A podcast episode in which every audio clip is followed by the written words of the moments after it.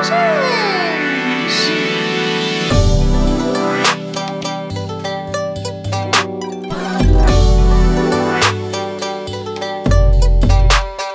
迎大家收听最新一期的秋后算账节目，我是雨薇。那今天是一集比较特殊的节目。过完情人节，我和 Courage to Become 的会员小伙伴们专门聊了一期关于恋爱的话题，关于大家使用 dating app 交友软件的一些经历，包括我们社群小伙伴之前参与过的一些恋爱技巧培训课程。非常想跟大家分享一下这些小伙伴们的心得。对恋爱有这样或者是那样困惑的小伙伴，希望给到你们一些启发。如果你想通过这个节目听到一些如何把妹，或者是如何找到你的 soul mate，或者是如何建立完美的亲密关系，很遗憾的是，我没有办法给大家这些承诺，因为首先本身我们会批判所谓浪漫爱的。这个模板。其次，我们并不希望大家能够找到某一个人，我们真心的希望大家把爱当成一个动词，主语是你自己。愿你每天都过情人节。就我刚回国之后，啊，因为也搬了一个我从来没有去到，就是没有在居住过的城市，也没有太多认识的人，所以我就开始啊用 dating app，当然就是抱着一种好奇的心态。去交友跟呃认识不同的人，就会感觉挺不一样，就会发现确实接触到了很多不一样的人。我见的呃通常都是呃跟我有比较相相似的背景，就是在不同国家生活过呃蛮长时间的人。我觉得这样大家聊起来通常会呃有一些共鸣吧。但是，呃，我觉得最开始是蛮激动的，因为我会感觉好像发现了很多跟我有很很相似背景的人。我最开始也会觉得可能，呃，大家跟我的想法是比较相像的。但后来慢慢的发现，虽然有相同的，就是类似的背景和相似的经历，但是。人的想法依旧是可以差，就是相差非常远的。dating app 上面也认识了一个交往了差不多两个月的美国的犹太人。就是最开始我会就是觉得我们两个有非常非常多的共同点，然后也觉得非常的激动，所以这个关系其实发展的是有点快的。之后我也曾经跟对方说过，我希望就是能够慢一点。当然，其实最后。呃，这段关系也没有说发展的比较慢，也是比较快的发展下去。在这种快速发展的背景之下，慢慢的也出现了挺多问题。然后我也尝试着想要跟对方一起解决这种关系里面的问题。但是后来我发现，可能有的人他们用 dating app 用的比较多的话，就会觉得上面人还是很多，选择还是很多。与其去解决一些问题，不如就是再划另外一个人，再 match 到其他人。这样就不用去解决自己的那些问题，就换一个人就好了。我觉得这件事也给我挺大的影响吧，就是会发现，即便是有相相似的背景或者相似的经历，要真正的去了解跟认识一个人，不是说只是聊天，就是大家一起花很长时间聊天，或者是在短短时间之内一起出去很多次。这样就可以去了解一个人，而是真的需要，就是慢慢的去看这个人做些什么，他做的事情是不是跟他所说的话是比较吻合的，还是需要蛮长的时间去认识人，而且在关系里面总是会遇到问题的，也需要双方一起去解决。如果对方没有这个意愿，只是想着换一个人的话，其实这个关系也没有办法真正走下去。我想这也是我在用 dating app 时候最深的一个感受吧，就是很多人真的有了问题之后不会想要去解决问题，就是觉得换一个人就好。刚才你说到很多感受，我听到你说到快和慢的这个问题，似乎在 dating app 上交往对象有一个预设，就是我们要快速的进入到一段关系里面。那很遗憾的就是一开始，即使在我们认识这个人的过程当中，也没有去交流我们对这个关系期待是什么。是我们想去经营一段长期的关系呢，还就是一个短期的关系呢，或者是就是一个 hook up 一个关系？这个好像在交往过程当中并没有明确的说出来。感觉在我们用社交软件，或者是用这种恋爱或者是交友软件的经验里面，大家好像也会沿袭一种消费的感觉，就是我经营的不是一段关系，我更希望的就是购买一种关系，或者是购买一种体验。那如果这个体验不好，这个东西不好，我很快就会去把它丢掉，或者是遗弃。我从来不想着要去修复这段关系，或者是去解决这些问题，甚至是改变自己。我今天下午听了一下午关于女权主义的一些播客，然后他们提到了关于男性的女权主义者。男性只要说他是自己是一个女权主义者，或者是女性主义者的话，很多女性就会说：“哇，你好棒！哇，你真好！哇，你真关心女性。”但是。更重要的是，他们有没有真正因为自相信，甚至是坚信这一套政治理念，他们愿意去为自己的行为负责，或者是为此付出代价。就不只是你口头说一说，实际行动上你有没有这么做？这让我想起来刚才 Sophie 提到的，就是更多的是看对方做了什么，而不是说了什么。很多时候说很好说，为了去吸引漂亮姑娘，甚至是为了去达到自己的目的，我可以说的天花乱坠。但是真正你愿不愿意去经营一段关系，还得看他的具体的做法。包括 Sophie 说到，很可能跟他。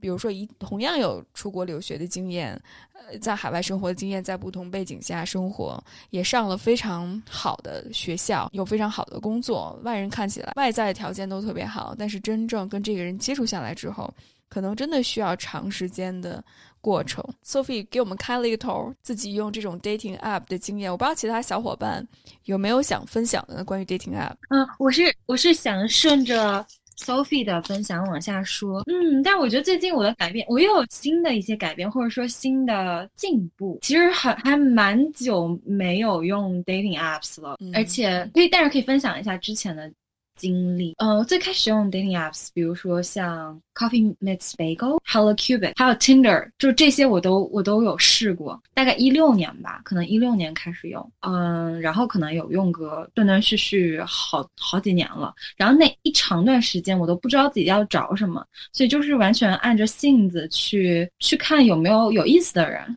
可能最开始就也没有想要进入到一段关系，或者是要要谈个恋爱什么的，就也没有想那么多。所以最开始好像都是抱着交友的目的，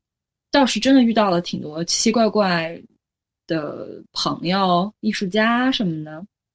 或者音乐人。因为这个交友软件，它对于男性和女性的这个择友的机制是有些不一样的。就比如说，女生可能会得，可能在一天当中得到非常非常多的 like，但是。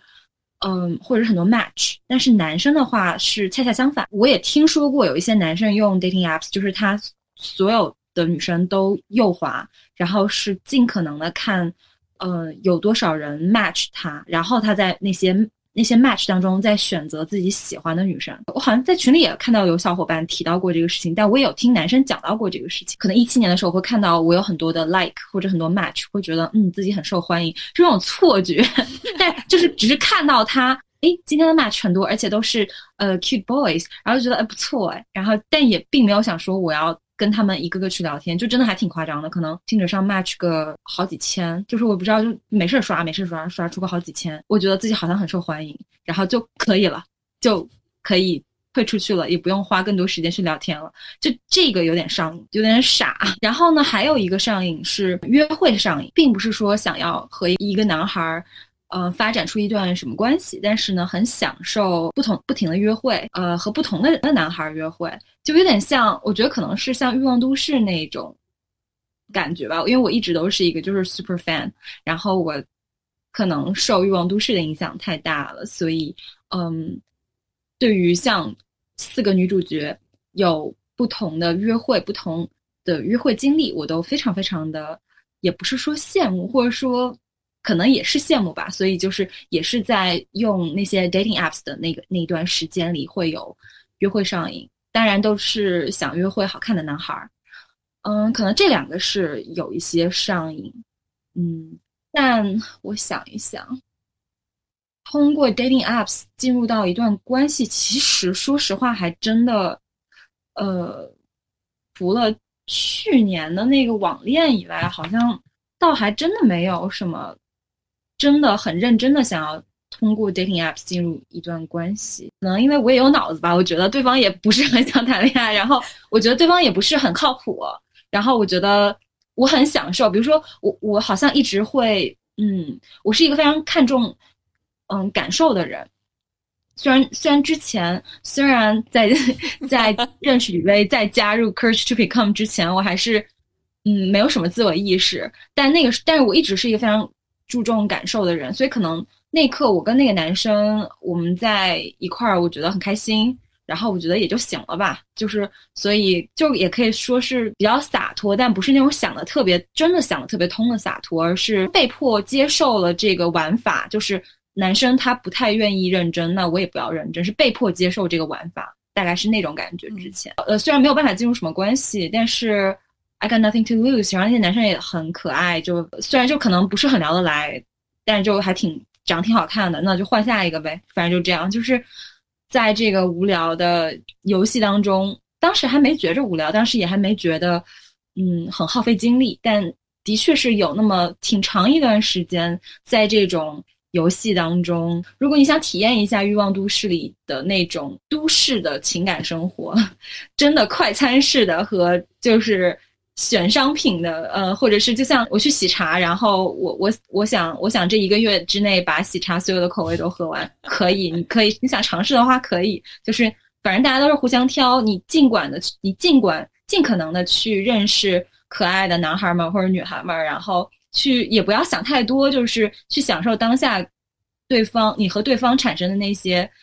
嗯，不不管是 chemistry 也好呀，不管是嗯，可能也只是一些 purely sexual attraction 也行啊，就等等等都可以。我觉得大胆的去体验和尝试，这也没有什么没有什么太大的问题。但我我我我其实一直就我其实还还是挺好奇。嗯，大部分群里面的小伙伴，就是我们社群的小伙伴，你们真的还很想进入到一段关系里吗？哇，你们真的好有勇气啊！我都，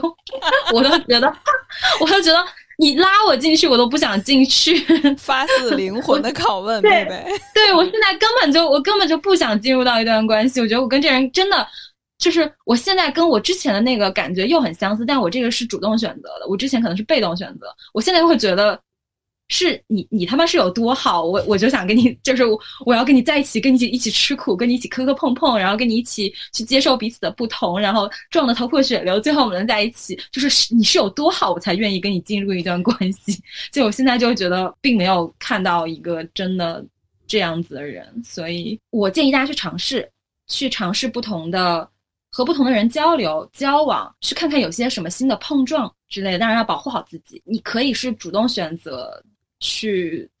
接受这个游戏的规则，或者你可以，或许你也可以去创立自己的游戏规则，但你最好要先想清楚自己想要的是什么。但是基本上 dating apps 的话，上面的人大部分都不会太想要认真。虽然我也有认识很多朋友，他们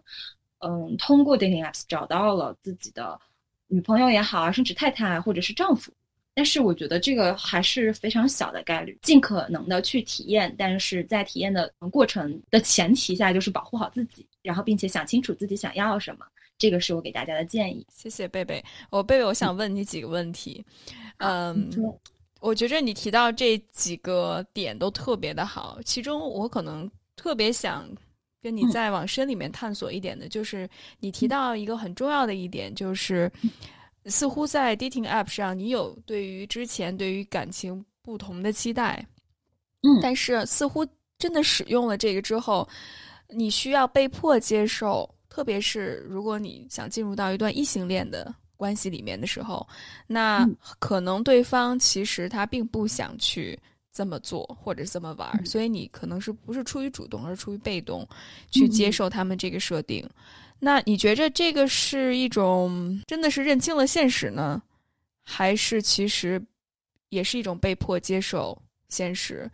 就是，但是你内心还是渴望建立一种亲密关系，但只不过现实条件，不管是我们说男性的成熟度也好，或者是现在我们所说的真正长期的亲密关系，特别是在一段异性恋的亲密关系里面。女性所付出的情感价值、情感劳动，甚至是一些如果真的进入婚姻，那我们说到育儿也好，或者是未来女性的职业发展也好，相对来讲都要受到一些影响。甚至是一些牺牲的话，那你觉着你如何能够去真的处理这件事情呢？我先讲回到最开始，就是在接受这个游戏规则是否是主动还是被被被动的这个这个话题这个问题上，在我的自我意识还没有完全就是还没有被开启的时候，我一定是被动接受的，因为我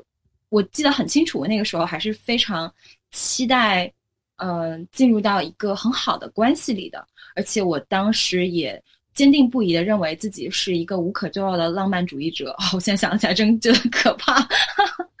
然后也会相信有一个 the one，然后嗯呃 可怕。所以之前，所以之前就嗯是被动在接受这个，被动去做一个酷女孩，被动也想做一个酷女孩，被动去接受这个游戏规则。然后呃我在这里还可以给大家 tips，就是。如何去分辨一个男生？当然，就前面 Sophie 讲的这个知行合一，男生的知行合一啊，能够看出来这个男生是否真的想要和你去继续交往。但说实话，我觉得如果一个男生真的想跟你交往的话，你一定会有感觉的，他一定会让你知道的。但是我这边还有个小 tips，就是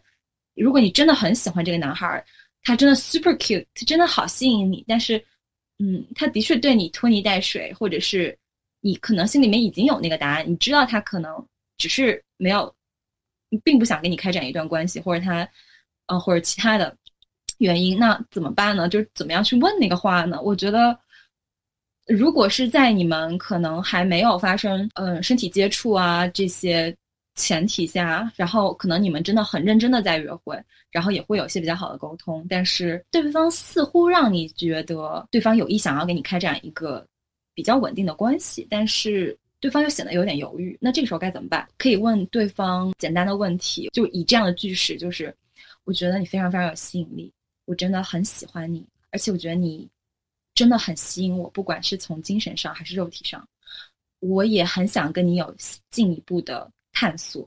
嗯，但是我希望你能够让我知道，我是呃，让我知道呃很重要的事情，就是你你是否是想和我。发展成一个更稳定的关系，我希望你可以给我这个选择，因为可能我也还不想开展一个稳定的关系。但如果你只想给我，呃，和我展开一个身体上的关系，我完全可以接受。然后这个时候男生就会放下心防，就类似的话，然后男生可能就会说，嗯，其实我可能也没有准备好谈恋爱，然后就可以 pass 他了，因为他是他是在用跟你谈恋爱的方式来骗你的绳子，你就可以 say goodbye 了。当然，你如果想跟他玩玩也无所谓，嗯。这是我给大家的一个小 tips。我我很我很担心，贝贝给了这个建议之后，很多男性听了之后就说：“哇塞，我的妈！” 那我赶快就说，无论什么都是要交往，剪掉，剪掉这段，剪掉。呃，这可怎么办？对，不过但是我觉得也挺好的，就是起码呃，你就会发现，真的你要是想认真的对待一段关系，或者是你希望。在在 App 上能够找到真实相待、真诚相待，而不只是为了肉体关系，是有多难？刚才我看群里面某个小伙伴说，说现女友是通过 App 上认识的，这又印证了贝贝和 Sophie 刚才说到的一点，就是男性还是占主动的，因为在 Dating App 上愿意进入到一段亲密关系里面，或者是。真的希望进入到一段长期的亲密关系里面的人是少数，所以就为什么这么抢手，或者是这么有市场？而且一线城市男性又比的确是比较少，优质男性。抱歉，宾果是不是想把自己的经验分享一下？还是呃，坦率来说，我其实没有什么 dating app 的经验，因为呃，我其实就是听到 dating app 这个词是在什么时候了？但是肯定不是在很早期的时候，可能应该也是近一两年。就是我可能我是从一些媒，就是大众呃一些媒体上就知道有这样的一个东西存在，但是我。没有用过，然后呢，我其实也不太会跟周边的朋友来去讨论，就是。关于这方面的话题，因为可能我们大家就是都比都会默认为用 dating app 就是它就是一个约炮软件，会把它自动化为等号连在一起。然后呢，我后来我也就知道，也身边的有一些朋友在用，但是这是极少数极少数的朋友在用。对，当当然后当时大家在用这个软件的时候，可能也是抱着说想交朋友的目的来去，就想想想去认识不同的人。然后我其实开始用的时候，或者说鼓励我开始用的时候，其实是有两个契机。一个是有一次我是听 Steve 说的那个播客，他当时有一期节目是专门是用到就是 dating app，就是做了这样一次选题。然后呢，在那之后，我是跟我的另外一个朋友就有一次聊天儿然后我们就谈到 dating app 的这个使用，然后他就鼓励我，他说：“哎，说既然你现在单身，然后如果你也没有其他的这个机会去。”认识意思的话，那你完全可以用这个软件。说，但是可能你的心态就需要去调和，就是说要到底看你是想要什么。比如你是想要通过它去找到另一半，是很进入到一段很认真的关系，还只是就是来去认识新的朋友。可能也是在我的这个朋友鼓励下，然后我就是下载了我人生中第一个 dating app，好像好像就是是 Tinder 还是哪一个，我有点记不太清了。然后呢？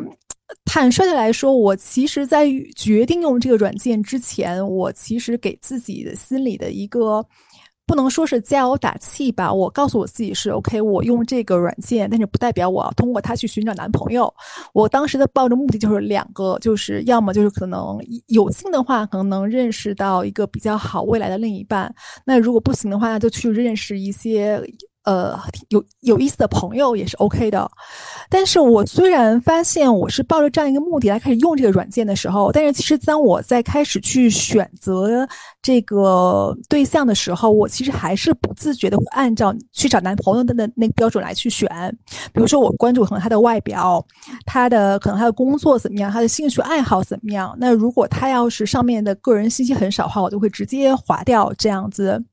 就是虽然我一方面告诉自己，哦，呃，可能你是抱着一个交朋友的态度来去用它，但是另另外一方面，我又会不自觉的，是会觉得我还是想通过这个软件能看能能不能找到另外一半吧。对，然后其实也是有匹配了一些男生，但是极少极少数是说后面再有进再有进一步的发展，可能也有几个也有加了微信，但是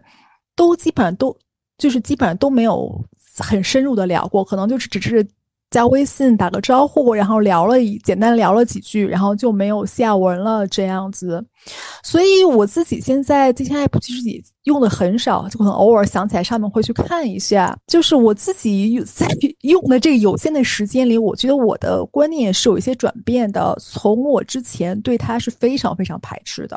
就是我就会觉得这些 app 它就是一个约炮的一个软件，其实是。比较狭隘的一个想法，但是我现在用过之后，我就会觉得，如果是说你真的在用之前能很明确自己的需求，希望通过这个这些 app 能满足自己的一些需要的时候，其实是可以用它的。但是前提可能也像刚才贝贝分享，就说你要保护好自己。那可能就是说你不要想着说我一方面是说我想通过这个 dating app 能去找到一个很认真的。很认真的另一半，我相信是能找到，但是可能这个几率也是会非常的低。然后另外一个就是，我觉得就是还是要摆正好心态吧。就是可能我就可能，如果是说你在用这个软件之前期待会特别特别高，就想过我一定要去找另外一半。如果我找不到的话，我非常失望的话，那可能我觉得这个软件可能就不太适合你来去使用。对，然后回应到刚才贝贝有提到，是说到了亲密，就是能想不想进入到亲密关系这个事情，呃，因为我其实单身还挺长时间的了，我我曾经有很长一段时间也是，其实希望能通过找到另一半，能去。获得一种安全感吧，对，所以我会在对方身上投射非常多的期望跟期待这样子。但是我最近就是可能随着参加雨薇的节目啊，还有包括看到一些文章也好，我其实会慢慢的意识到，就是这种所有的这种向外的求索，向外的去寻找支持和这种满足。其实到最后，可能还是会很难去满足自己的期待跟需求，因为我我之前的经历来说，我即使找到了可能，比如说一个还不错的一个男生，愿意跟他来去聊一下怎么样？但是如果在这段关系里，我自己始终不能认可自己的话，那其实这种关系会带给我非常大的失望。我所有的喜怒哀乐可能都是被对方所牵着走的，我不知道我自己想要什么。那我所有的高兴也好，快乐也好，可能都是跟对方来去建建立连接的。所以我现在就是也越来越越认识到。嗯，不管我未来是进入到怎样的一个一个感情状态，是单身也好，还是能进入到一个比较稳定的这种亲密关系也好，那可能前提就是我真的要一一定要非常清楚我自己的需要是什么，我的需求是什么。那可能当我把这些搞明白之后，我觉得可能我才愿意去开展一段亲密关系这样子，然后跟对方一起来去探索和成长。因为我自己其实，包括我在跟我身边的一些单身的朋友或者已婚的朋友，大家再去聊起以前另一半的时候，大家就会列出很多很多的一二三四五六七，好像有特别严格的这种条件，然后并且可能这些条件都都是可以衡量的，比如说对方年纪多大，然后他们年薪要挣多少钱，他们的工作是怎么样的，其实这都是一些可以量化、可以衡量的目标。呃，我自己一直以来其实大概也会按照这个目标来，曾经也会有很就有有些比较明确的条件去来去寻找另一半。我然后我当时会觉得，好像达到我的这些条件之后，我就能去找到一个很好的一个人，那可能并且就高枕无忧，并且非常的幸福。可是从我看到我身边朋友的一些。是呃，婚姻生活也好，听他们分享也好，我发现，其实即使找找到了他们当初理想条件的那个人，他们过得也并也并不快乐。可能他们还会有各种各样的问题，比如说可能老公不愿意沟通，比如说两个人在一起没有话说，但是可能两个人又不愿意来去解决这些问题，或者说可能另一呃，我我朋友或另一半，他们的另一半可能在呃这种。就是面对一些冲突的时候，可能都是比较回避的态度这样子，所以我也在想，就是说，我们当我们真的找到了我们心中认为好的那一个人，达到要能达到我们那些可衡量条件的那些人，真的就能过到快乐了吗？我觉得并不是。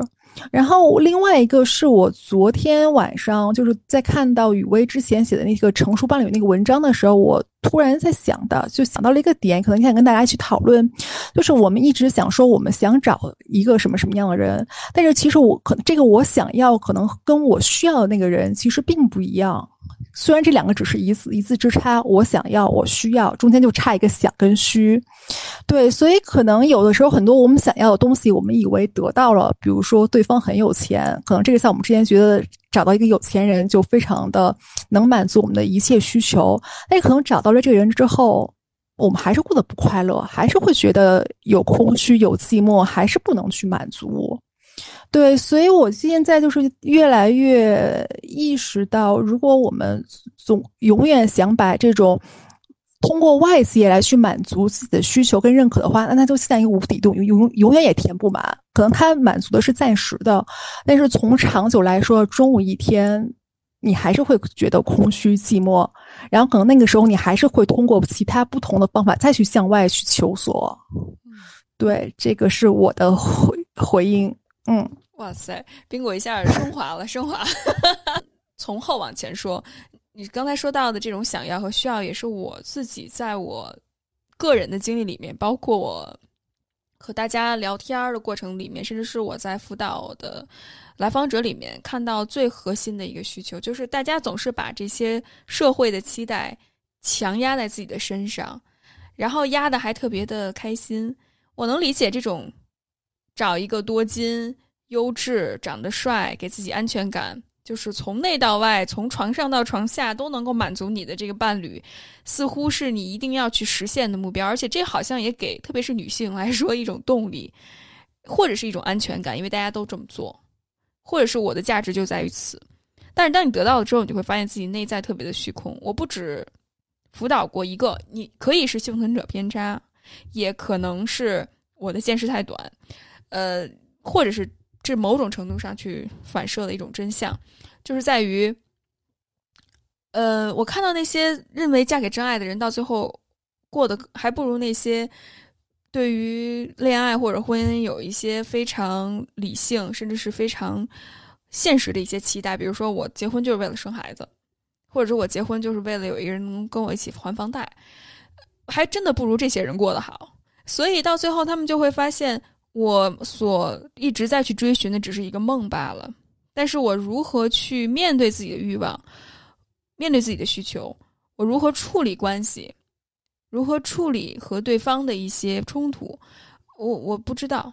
我就真的是我，大家都会觉着找到那个人就是旅程的结束，后来才发现是噩梦的开始。就是大家没有这个心理心理预期，就是啊，我要去真的经营一段非常艰难的一段旅行。而且刚才宾果也提到，我觉得。刚才宾果的分享涉及到很多的层次，比如说，第一就是自己，你对自己的需求知不知道？你有没有把自己的主体性交托给对方，在对方身上投射太多的想象或者是需求，以至于很容易失失望，因为你把所有的需求都让对方实现，甚至是你会觉得对方有了什么，我就有什么。我我经常听到来访者说，就说我想找一个有钱人，或者我想找一个工作能力强的人，因为在现实生活当中我我不行，然后我。工作不行，所以我需要依附一个人。那你这很容易就失望，可能对方有一天被辞了，或者是哪天对方出轨了，那你都处于一个非常尴尬的一个境地里面。你从来没有这个主体性，你永远是把这个主体性交的给对方。但是我觉着啊，但但我们这儿有男性的小伙伴，但我觉得男性很多程度上，他们都是一个非常现实的人，他们很知道自己想要什么。而且他们不会为了女性的这种浪漫幻想而牺牲掉自己的利益，因为。其实他们才是真的这个游戏的玩家，特别是那些处处于处在权力最高，或者是权力相对来讲比较高的那一个部分的人。所以，我觉着这是让我们作为女性，特别是处于弱势那一方，好好去思考的。那这个婚姻，它是一个制度性的东西。那真的不要把太多浪漫爱的幻想投射在一段制度性的东西里面。其实它的核心是很冷冰冰的东西。所以，我们社会对于婚姻，甚至对于性别角色的需求，包括有没有把足够的资源给女性，让女性有更多元的发展。比如说，结了婚之后，你作为一个母亲，你是不是能够休产假？孕期的女性能不能更好的去处理这段关系？处理？权衡好自己的家庭和事业，而且这永远是一个女性的问题，而不是一个男性的问题。说到这儿，我觉着关于这个意愿的问题，包括嗯自我意识的问题，我想听听子瑜、子瑜和艾瑞斯，你们之前分享过，你们参与过那些关于恋爱技巧处理的一些工作坊，或者是报过一门课。我不知道你们两个小伙伴有没有什么想分享的？我要不要邀请先子瑜说一下自己的自己的经历呢？我在我在他们那个社区，就是某某情感类大 V 的社区，而且是付费的，待了蛮久的吧，待了有一年。然后印象比较深刻的地方就是他们会在社区就是在线指导，就是如何就是去回复和自己正在聊的或者暧昧的这种异性，然后能让就是对方让你。产生更多的兴趣，呃，这样子，对。然后我觉得挺有意思的地方是，就是他们就是教导、指导、教导的方式就是辱骂女性，然后经常可以看到他就是在在线骂人，然后但是就是被骂的还要感谢他指导，我觉得这就挺邪的，跟邪教一样。对，大家都是好像在，就是女性很容易就自己在感情上遇到这种挫折的时候，不知道怎么处理的时候，就急于寻求一个，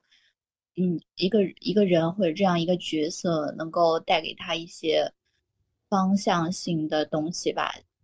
然后就会忍受这种这种辱骂。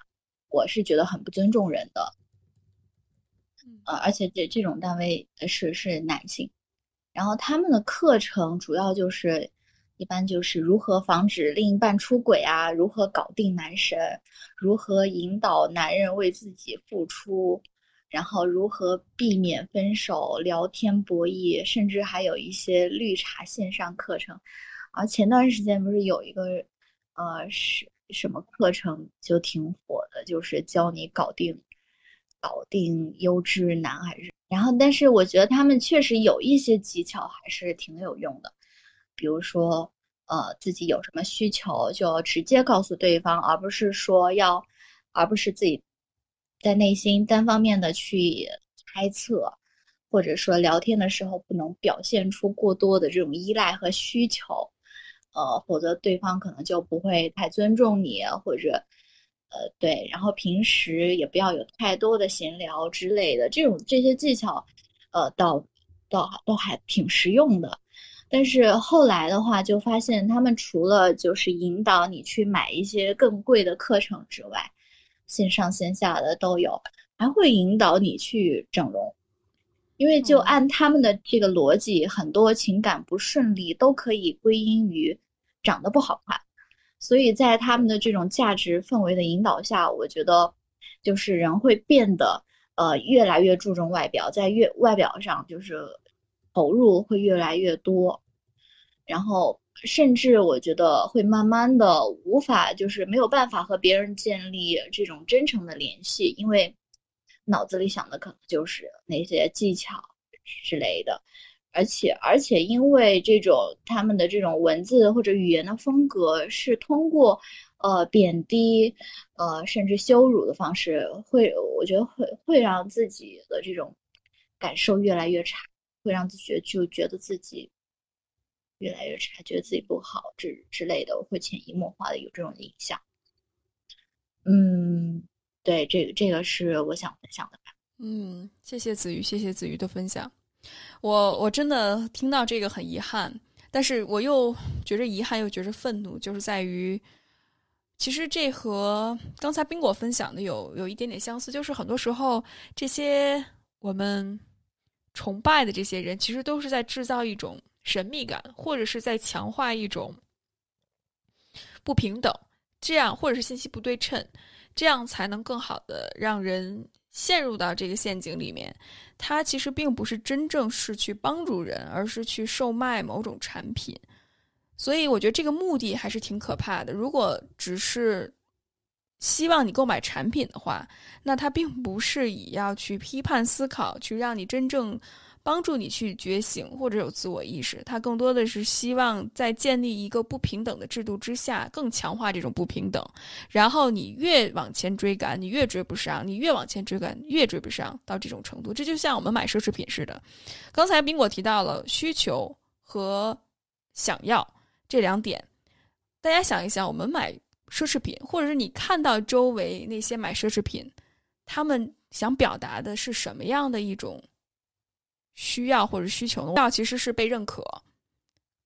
或者是有自我价值，然后希望能够被尊重。但是大家想想，在我们这个场域里面，当我们提到认可、有价值、被尊重，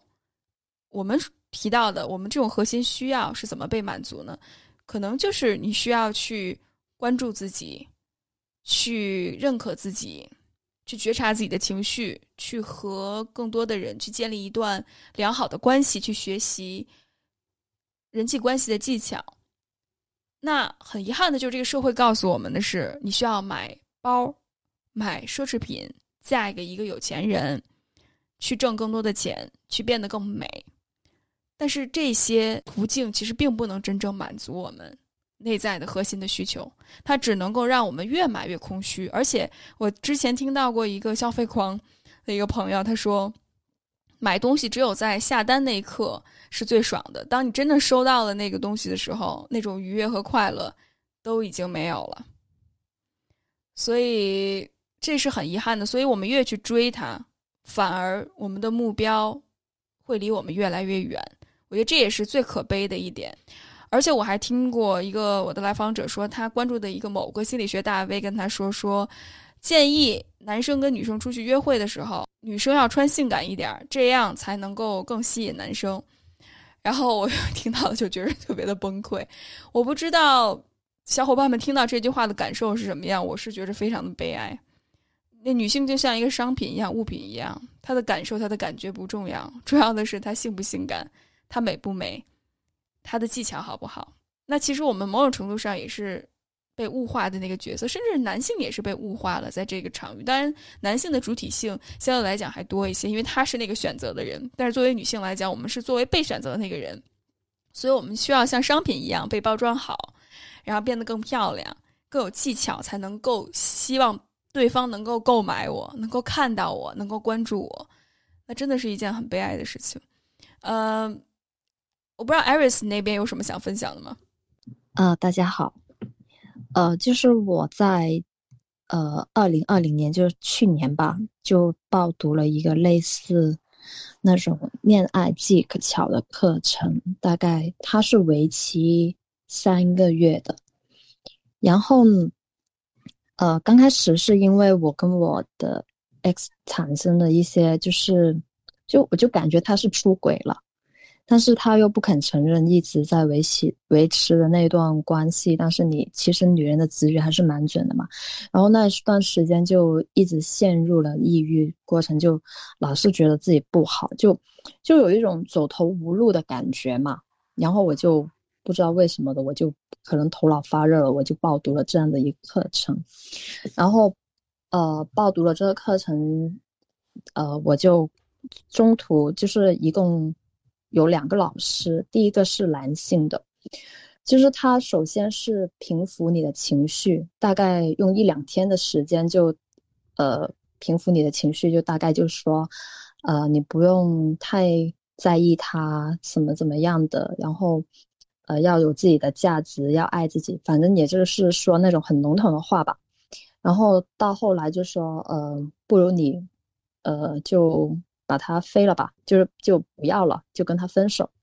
然后分手之后，然后我在想，那我分手了，我还报读你这个课程干什么？我三个月时间，对不对？然后他就让我去脱单，就找另外一个对象，然后就让我去用大概像 So 一样的那些软件，然后去跟其他男的聊天，然后就。呃，在线教你怎么聊天这样子，但其实中途上，他引导我说的那些话，我就觉得就有点，就有点露骨吧，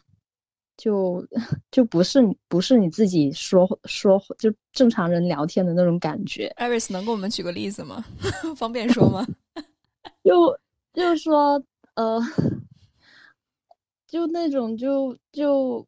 哎，我我现在也好难形容，就 类似比较嗲，然后又要跟陌生人撒娇，呃，然后就说那些男的跟你聊天，对你感兴趣，其实第一目的就是为了想跟你上床。然后 我就就那时候我就其实我有点无奈加懵逼，就觉得 只是一个陌生人，好好说话不行吗？然后他就。那个男的好像发了一个什么，呃，类似聊着聊着，就是说，呃，要我问他要礼物，他教我说的啊，就是说要，呃，向男的试，呃，试试着去索取一些礼物嘛，看他要不要给不给。然后那个男的就说有啊，我这里有什么棒棒糖什么之类的，你要不要？仙女要不要吃？就是，我我听着都觉得好恶心。说出来，然后那个老师就说：“那你看他现在就跟你有性暗示，然后你接下来你要不要跟他往这个方向走，还是你想中断这样子的聊天方方式？这样子，我就不想再聊下去了，因为我觉得有点恶心。如果像他，如果那个男的真的真的像他这么说的话，接着他就。”呃，问我你觉得你自己有什么价值？然后你可以为男人提供怎么什么样的价值？我就我是一时间答不出来的。后来我就思考了一下，觉得这个老师应该是不太适合我的吧，然后我就把他换掉了。换了之后，就另外一个是女的老师，然后那个老师其实我觉得还蛮正常的，就是他知道。就是他知道我是陷入了一段不良的关系之中，然后就开导我，然后就让我去呃，就是建立自己的自己的价值，然后呃，然后建立自己的框架感，然后把自己不开心、不满的都可以说出来，然后表达自己，也不要不要惊慌一些不好的结果，就不要害怕失去，大概类似这样子吧。但是，呃，有一个问题就是，因为你是付费的嘛，对不对？他他是那种名义上是说是课程。但是他实际上就是你有问题，他会他才会回答你的问题。如果你没有问题的话，他可能你晾在那里，把它晾在 QQ 里面，然后他就不理你了。然后你一一个星期没有问题，他也不会理你的那一种。然后到最后，我跟我男朋友分手了。分手了之后，就我就立刻把这个课程也取消了，因为我觉得。突然间明白了一点东西，就是两个人的关系，无论你怎么学，也不会有改善，因为不是你一个人的问题，感情问题还是看靠自己的直觉吧，就不要太依赖别人。就你觉得别人谈的恋爱好，那是因为双方都好，而不是你一个人不好。像宾果说的，需求还有想要。这个问题，我觉得有时候可能女性，就是像我们这种比较传统家庭的女孩子，就是从小到大都在家里面，就那种物化，就是我觉得连家就家族 PUA 的那种感觉吧，就觉得你不需要有多大的成就，你只要安安稳稳的找一份稳定的工作，然后你不需要很很出色，但是你必须要找一个。有钱的男人嫁了，我就觉得很有问题。最近想起来，因为我以前我家里面就一直一直在跟你说，一直在跟我还有我的那些姐妹说，女人一定要找个有钱的，一定要找个怎么怎么样的，你你日后的生活才会过得好。什么贫贱夫妻百百事哀这样子。但是他们从来都没有说你一定要能力强，你一定要呃出色，你才配到更好的人。这这一点是没有灌输。到现在，我最近就丢了工作嘛，然后我父母还是会跟我说，你不要跑那么远去工作啊，你在家附近找一个前台做就好了。但是我明明是做设计的，为什么我要去做一个前台？我想不懂。男人都是理性的动物。你觉你觉得他条件好，他也会考虑你的条件是否好不好？谢谢艾瑞斯的分享。那那我其实想把接下来的时间留给刚才所有发言的小伙伴。我不知道，如果现在给你们一次机会，跟过去的自己说一句话，或者是跟现在还在亲密关系里面有些疑惑。有些迷茫、有些挣扎的小伙伴，说几句话，你们想对他说什么呢？我觉得，呃，如果我可以对大概是三个月前的自己说一句话，就是，我想我会，因为我当时在跟呃当时的约会对象去了解对方，包括呃进行这种约会的关系的时候。我也有跟他说过，就是我们最开始是大家 on the same page，we don't know what we are looking for。然后我也跟他说过，因为我不知道自己会在北京待多久，可能两年。然后我可能比较希望能够回到欧洲生活，然后他可能也要回美国之类的。所以我就说我可能不一定会想要进入这种呃长期稳定的关系。我就说我也不会考虑就是结婚。然后他说他也是这样想的，但是随着我对他了解更多之后，我发现其实我的需要可能也会发生一些改变，因为我更加了解这个人，可能也更加喜欢他，就是慢慢对他有一些情感上的依赖的时候，我的需要其实也发生了改变。然后，但是我发现对方依旧没有很想要进入这种稳定的关系的时候，我其实当时也是忽略了自己的需求。就是跟他一直保持着 casual dating 的关系，直到后来我发现，其实我自己可能并不想要这样的关系。这也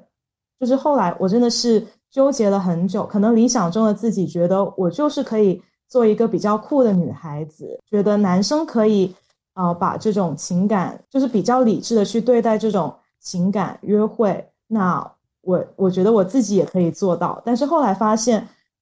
或许我自己真的不是这样的人，不是说有那么的理智，也就是情感的需求也发生了一些改变，然后我就会慢慢开始尊重自己的需要，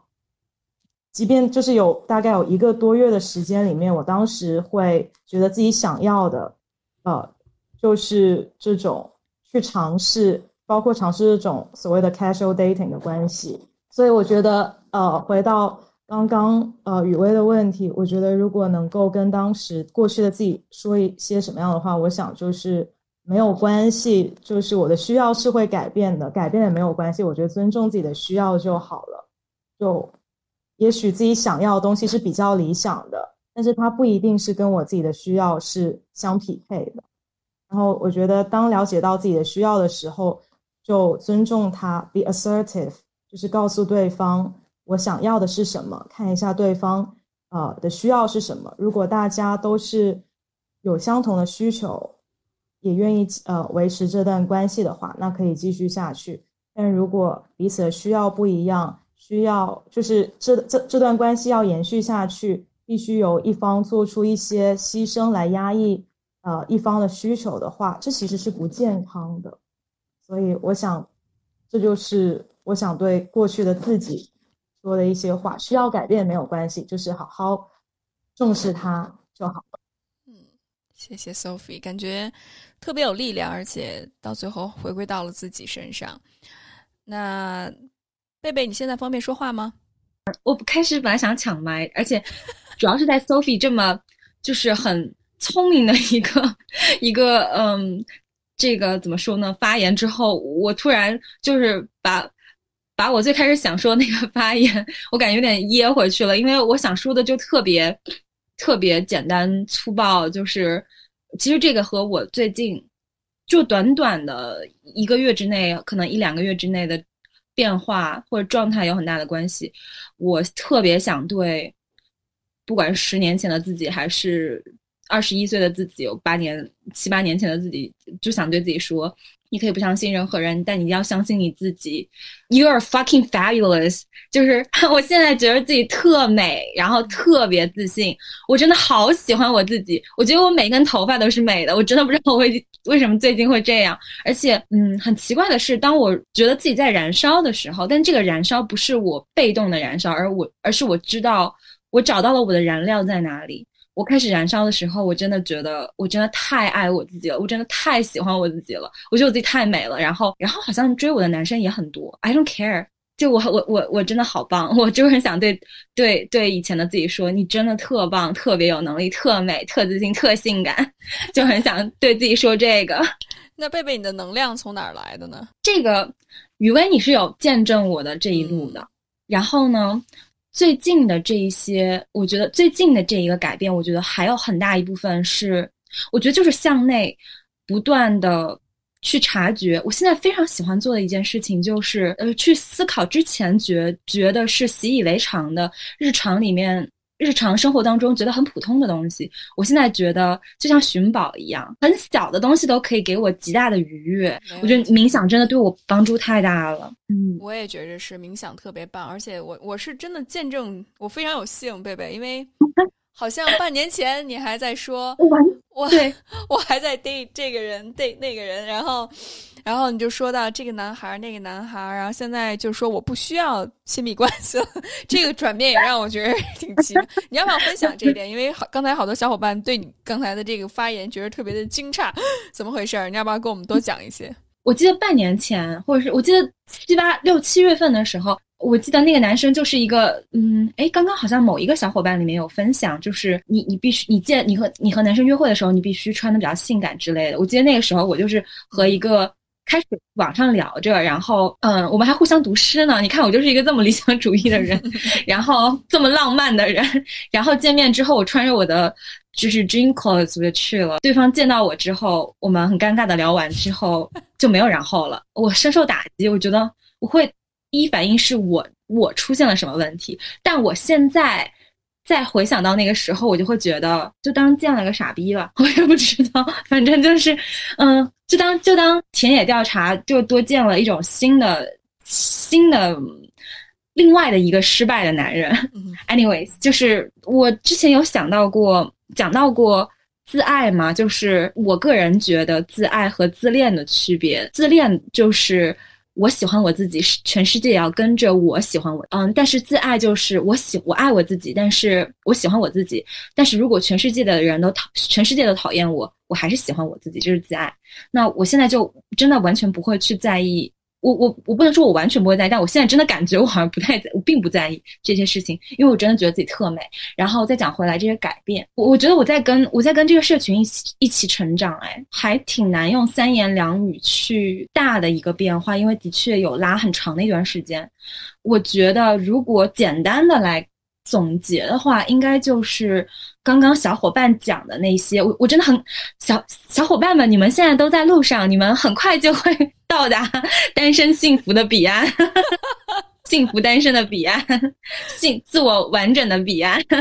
就是嗯，我听到小伙伴们的那嗯，不管讲到自我的完整或者自我意识啊，或者是强调自我价值，或者是嗯值得感这类似的词语，我就会想到那是之前我的每一个阶段，的确是。从最开始的认识自己，去看到自己身上的问题，然后一直到，其实我觉得还是从自己出发吧。我觉得这么喜欢我自己，是因为我也接受我自己的不完美。我不觉得我自己是完美的，但我还是这么的喜欢我自己，接受自己就是有不符合这个社会或者说世界普世的这一套规训标准这些地方。比如说，我今天就想做一条咸鱼，是因为我愿意。如果我今天做了一条咸鱼，我就觉得我很成功。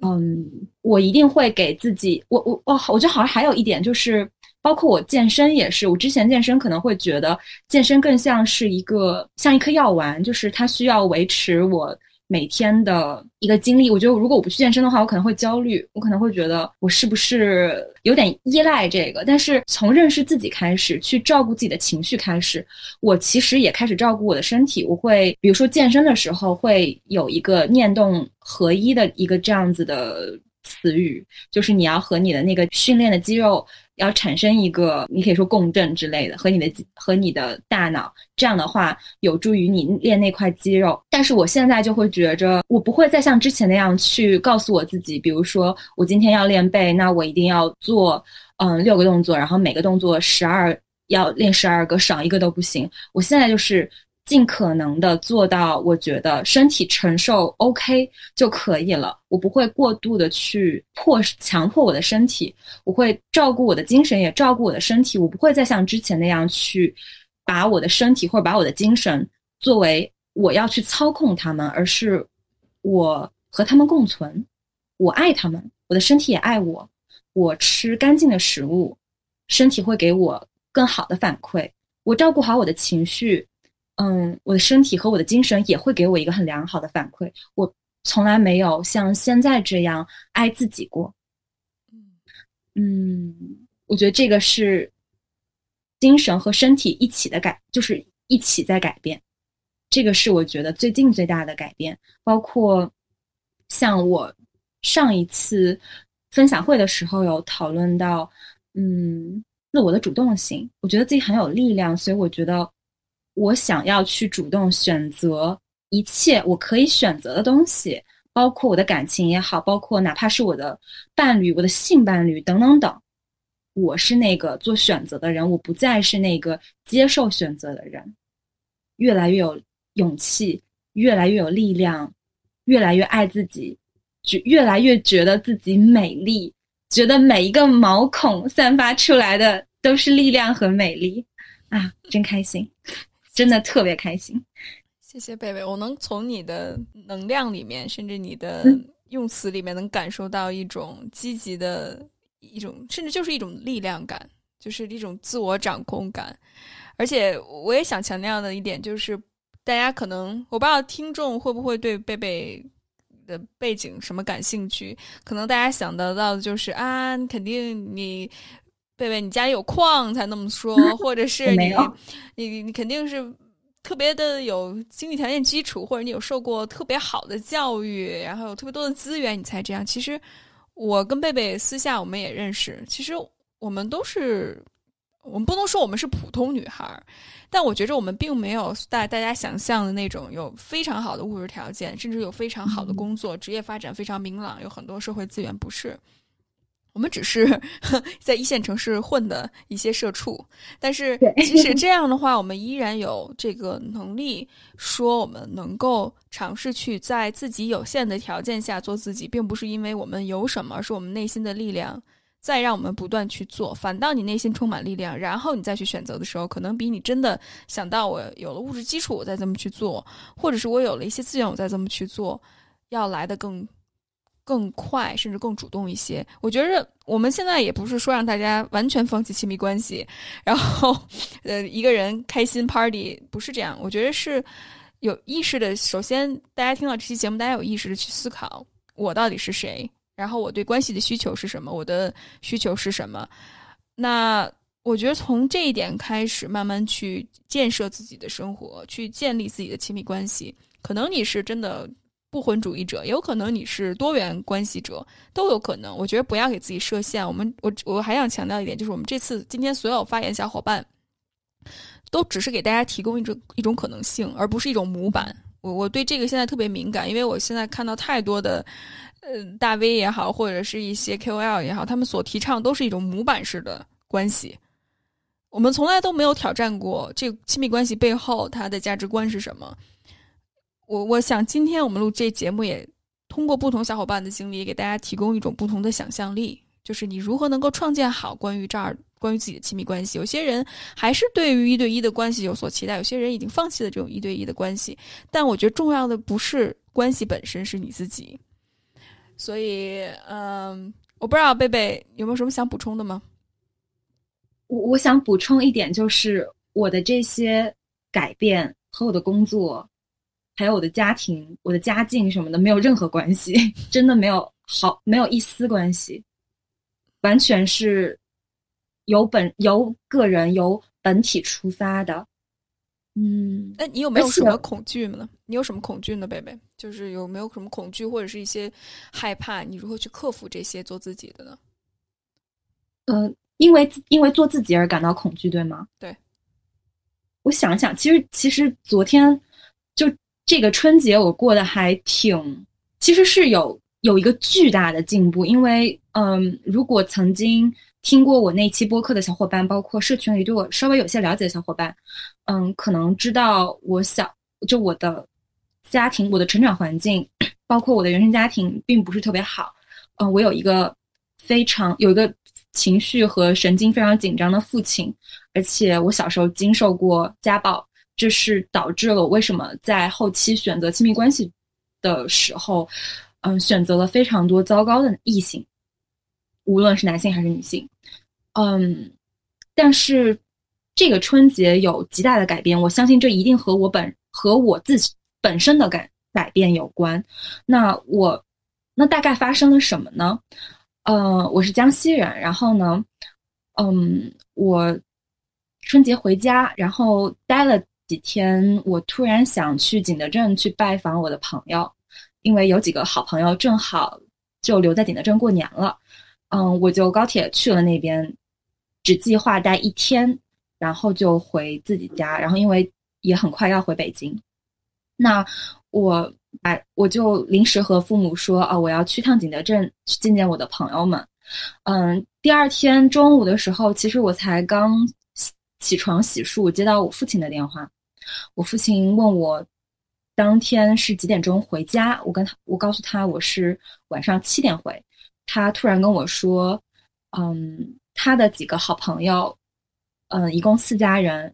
本来说着嗯春节一起聚一聚吃吃饭，然后因为我要提早回北京，所以嗯特意把这个吃饭的时间提到了那一天，就我回去的那一天。但是因为我。如果坐七点的车回家的话，我到家已经九点了，可能赶不上那个饭。然后我说：“哦，原来是这样。”我说：“那就和大白他们说，不好意思，我我下一次再去，因为我年假也比较多。”我说还有机会。当时我爸就把电话给挂了，然后我再打过去又不接。后来又过了一会儿，大概五分钟之后，他给我发了个消息，他说：“你先在景德镇，你先好好吃饭，呃，你把你的地址发给我。”然后我就觉得很奇怪，但我还发给他了。然后他告诉，他就跟我说，我去接你。嗯，你吃完饭我就把你接回家。然后我说，这个不是我的计划，我的计划是中午跟朋友吃了饭，然后在景德镇走一走。嗯，我我爸当时就暴怒，他觉得他已经做出了极大的极大的让步。实际上，相比于我童年时期，一定是他说的所有的，他做的所有的选择，我必须要去完成。他的确是在今年，的确是在那天做出了极大的让步，但是这个对于我而言还远远不够，因为他没有尊重我的选择，我已经拒绝了他，我已经告诉他了，我不想，我想要我的我的选择是和我的朋友共度那一天，而不是他的朋友，而且我告诉了他，啊、他的朋友很重要，但我的朋友也非常的重要。我这次，我当天我选择的是我的朋友，嗯，这个时候他又开始暴怒，给我发了很长的消息，我也会回他，但是也就无疾而终。后来大概过了半个小时，他突然给我发了一个照片的截图，他已经在高速上要来接我，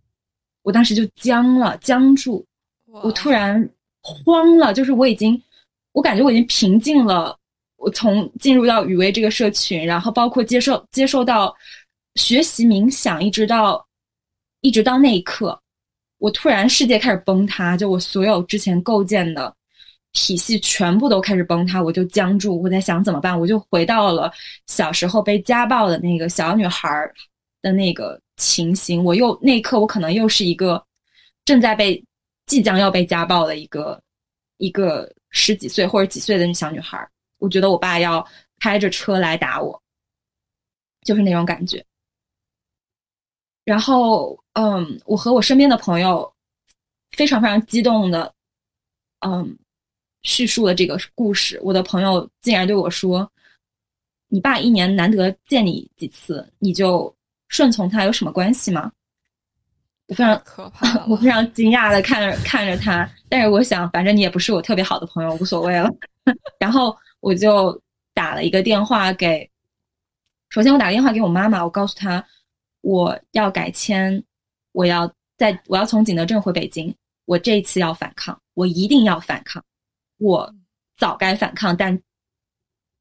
但如果现在反抗还不晚，我一定要让他知道我有我的选择，我已经我已经长大了，我看了机票，然后等等等，然后我也给我妈妈打了电话，但是非常非常难得的是，我妈妈她对我也不是难得，我其实也。意识到她会说这样的话，我妈妈她和我说：“你应该去反抗，你应该，你可以选择今天回回北京，从景德镇回北京没有问题，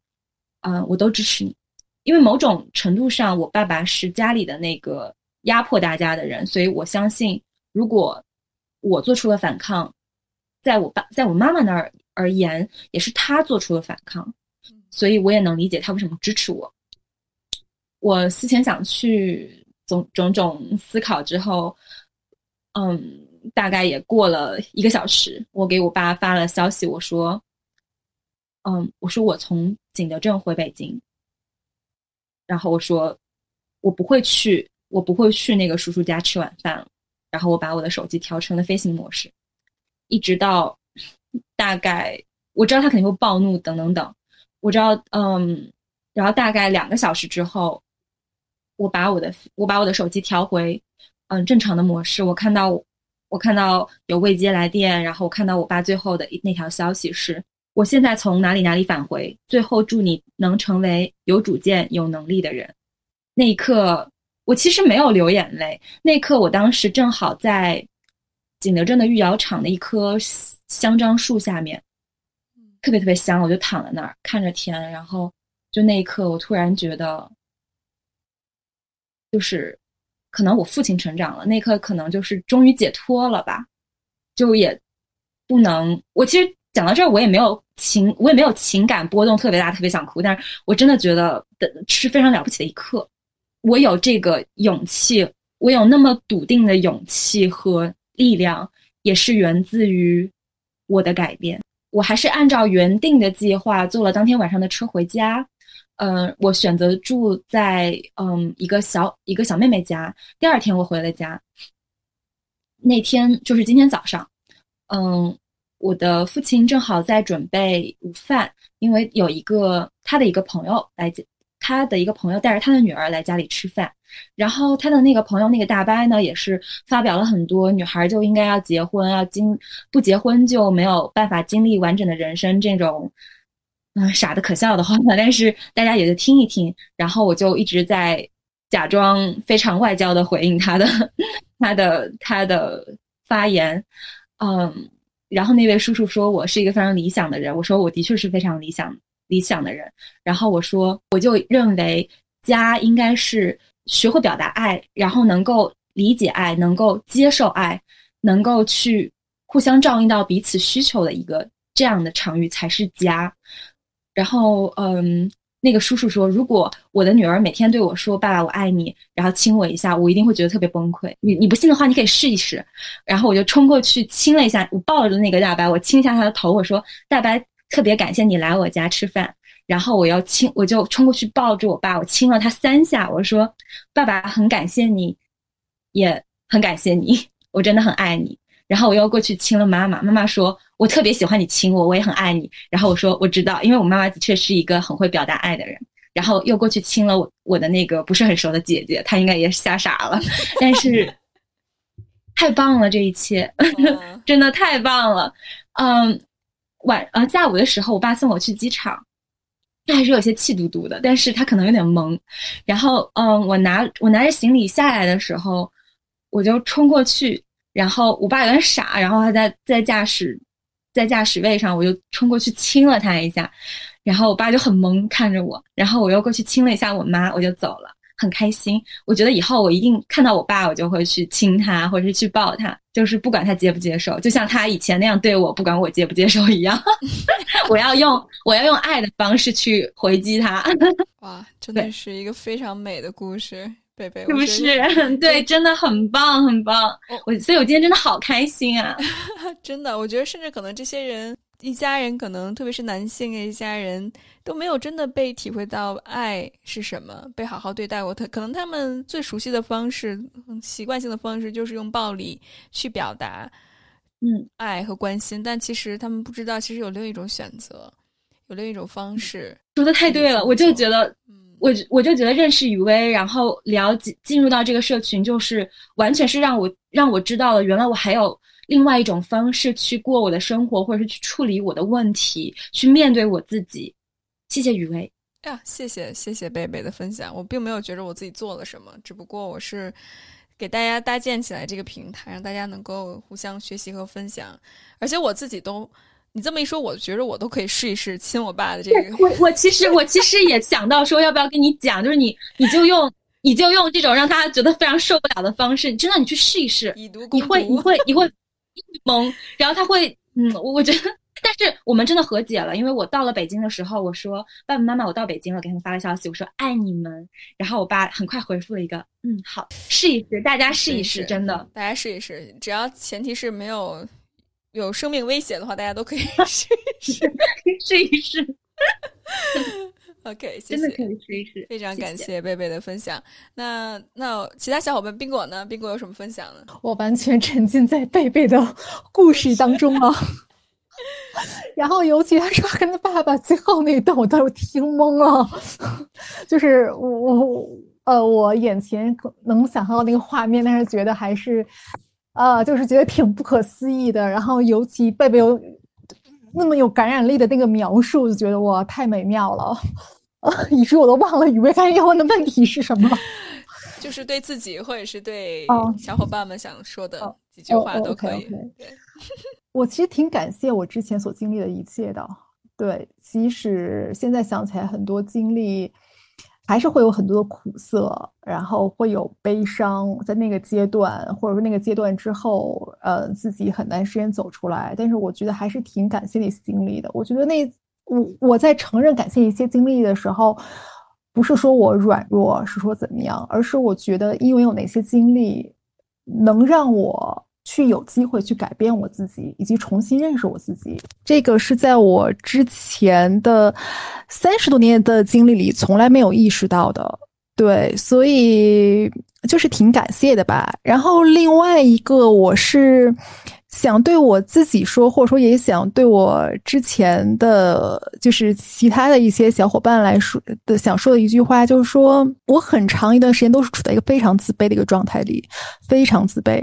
然后我觉得我所有的这种满足是需要外外界来给予的。举个最简单的一个点，我一直觉得我自己是个特别木讷无趣的人，就是无论是在跟同，尤其是在跟异性交往，然后有时候跟现在同同性交往，我觉得我一直都是一个话很少很少的人。然后我就在一直想说，我冰果你怎么这么无聊啊？然后甚至我直接想，我要我要不要去上一个如何跟人家沟通的，或者说如何就是演讲的那种课程，然后提升我自己的表达能力。然后就也会觉得，哎呀，你怎么这么的无聊，然后这么的没有意思，然后就是觉得自己脑子里想法很少。对我很长一段时间都陷入到这样的一个个纠结跟苦恼当中。但是我最近发现，哎，好像我不是这样的人，就是我会慢慢的能去看到我自己身上有一些改变跟变化。呃，可能无论是从我的表述当中，从我的思考当中，就是我会觉得脑子里有很多新的想法在出来，然后甚至这些想法是我都在，是我之前我从来没有意识到，说哦，原来是我也可以说这样的话，原来我也可以有有这样的想法，对，然后我就也想到，就是我们之前就是。也一直在谈改变。我现在对于改变的这个理解有一些不一样了。就是以前我会觉得改变它是一个特别有意义的一个事情，包括可能外界的很多媒体啊、很多大众宣传会觉得改一提到改变两个字，一定是有一个很有仪式感的一个事情。它可能一定是在必须要有一个特别翻天覆地的举动，或者前后反差巨大，好像只有呈现这样的面貌的时候，那个才是改变。但是我现在。却越来越觉得，其实改变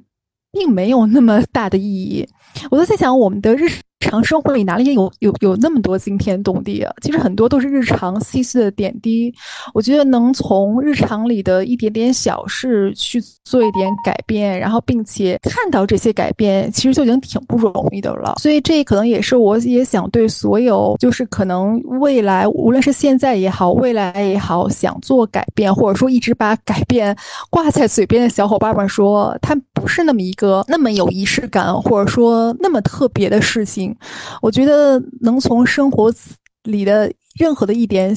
小事去入手，去观察，去思考，去体验，每一个改变之后的一点点小小进步，都是值得被认可、被鼓励的。哇，谢谢斌哥！我觉得这一点和刚才贝贝分享的去感恩日常生活当中的小细节，去用不同的角度去欣赏，我觉得这就是一种。我觉得是艺术教给我很宝贵的一个功课，就是艺术家为什么能够创造出来不朽的作品？我觉得并不是说他看见了什么我们没有看见的东西，他完全是把我们日常当中细碎的一些东西，以一种非常不一样的眼光、非常细腻的眼光去看待。所以，我觉得真正的所谓的我们说灵修也好，或者是神圣的体验也好，并不在于我们穿什么、吃什么，甚至去。喜马拉雅上跑到山顶上去，我也不知道去祈福什么的。我觉得更难的是，我们能够在日常生活当中去珍惜、去看到自己，去时时刻刻去精进、去改变，从一点点开始。因为之前冰果跟我分享过，他写情绪日记或者是冥想也好，特别是写情绪日记，有很大的觉察和改变。而且这些改变确实并不是。可能说了一句话你就点透了的，或者参加一个工作坊你就明白了的。我觉着技巧倒是其次。其实今天我们听见很多小伙伴分享，大家就会发现，其实很多时候目的比技巧还要重要。那这个目的本身其实是在你自己，所以真正最后需要去面对的还是你自己，而不是技巧或者是你的伴侣。那这个往往也是最难的。呃，那现在市场上那些教你沟通技巧、亲密关系处理，我相信都有它独特的价值。但是，我觉得往往最难忽视的，或者最忽视的一点，反倒是如何能够更好的跟自己相处，如何和自己对话。这些我觉得反倒是更难的，也是最需要我们关注的一些课题。那子瑜有没有什么想分享的呢？嗯，我想分享的是，最近不是又。呃，重温了一下那个赵薇的那个，听见她说，很多小伙伴也都看了。然后她，我觉得它里面探讨，就主要探讨了社会要求，还有这些文化以及媒体对女女性的这种捆绑或者规训。然后我们。往往很容易将这些外界的要求内化，而我们因为没有达到或者做的不够完美而感到羞耻。我觉得，即便就是我们做到了这些种种的要求，可能也是无法逃离内心一直在逃避的这种羞耻感。里面有一句话：“我不完美，完美多苍白；我很完美，完美的成为了自己。”非常感谢子瑜的分享，我觉得是非常有力量的一句话。其实就是我们是否把眼光放在自己身上，还是放在外界身上？是我们想要的呢，还是我们需要的呢？子瑜有没有什么其他你想分享的？嗯，其他的话，呃，其实我还想引用，就是最近看那个一个 TED 演讲，就是关于呃 listening to shame 这个这个演讲。嗯，然后那其中有一段话我很喜欢。如果我们要找到重归彼此的路，我们必须知道并理解共鸣，因为共鸣是羞耻的解药。如果把羞耻放入培养皿，它需要三样东西来成倍繁殖：隐蔽、沉默以及裁决。如果放同样量的羞耻到培养皿，并且浇上共鸣，它就不能存活。在争执中最有力的三个字是。我也是，就这句话，我觉得特别特别美，特别打动我，所以想分享给大家。子瑜，你分享的非常和我们现在所做的事情很相似，就是我们大家觉得羞耻的事情，可能提到的不完整的女人、失败的亲密关系，或者是我们是一群剩女，我不知道。就是其实，在外界看，特别是用社会标准看，我们每一个人都不成功。那其实，当我们真正把我们的故事以一个集体的形式叙述出来，特别是以一个女性的视角叙述出来的时候，我们就会发现，那些往往所谓失败的人，是最知道自己的需求是什么样的人，是最勇敢的那一群人。因为我们并不在意外界对我们怎么看，我们更在乎自己的感受、自己的需求。我们自己内部之间的连接，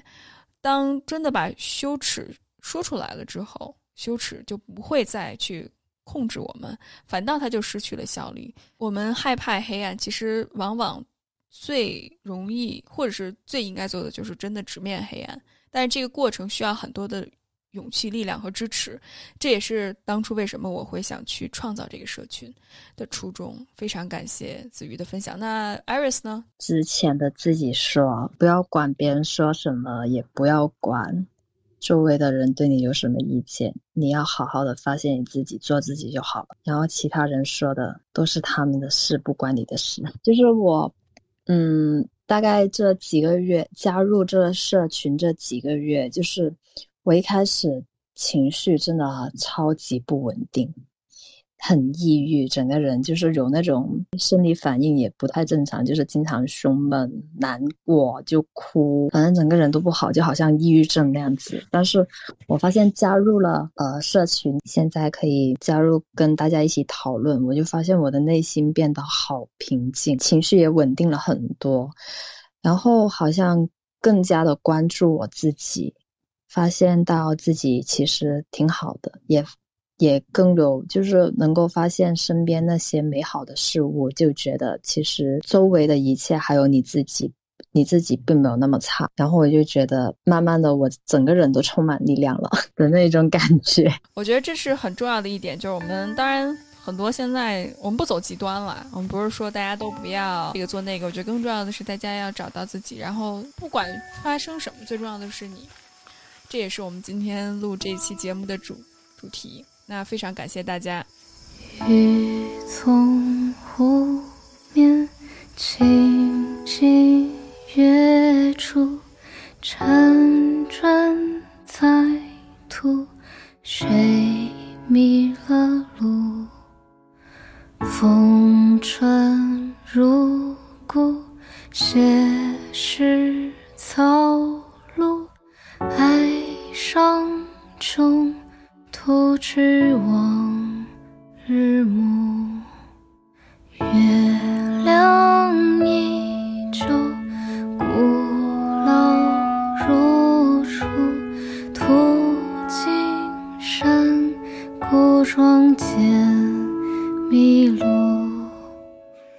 愿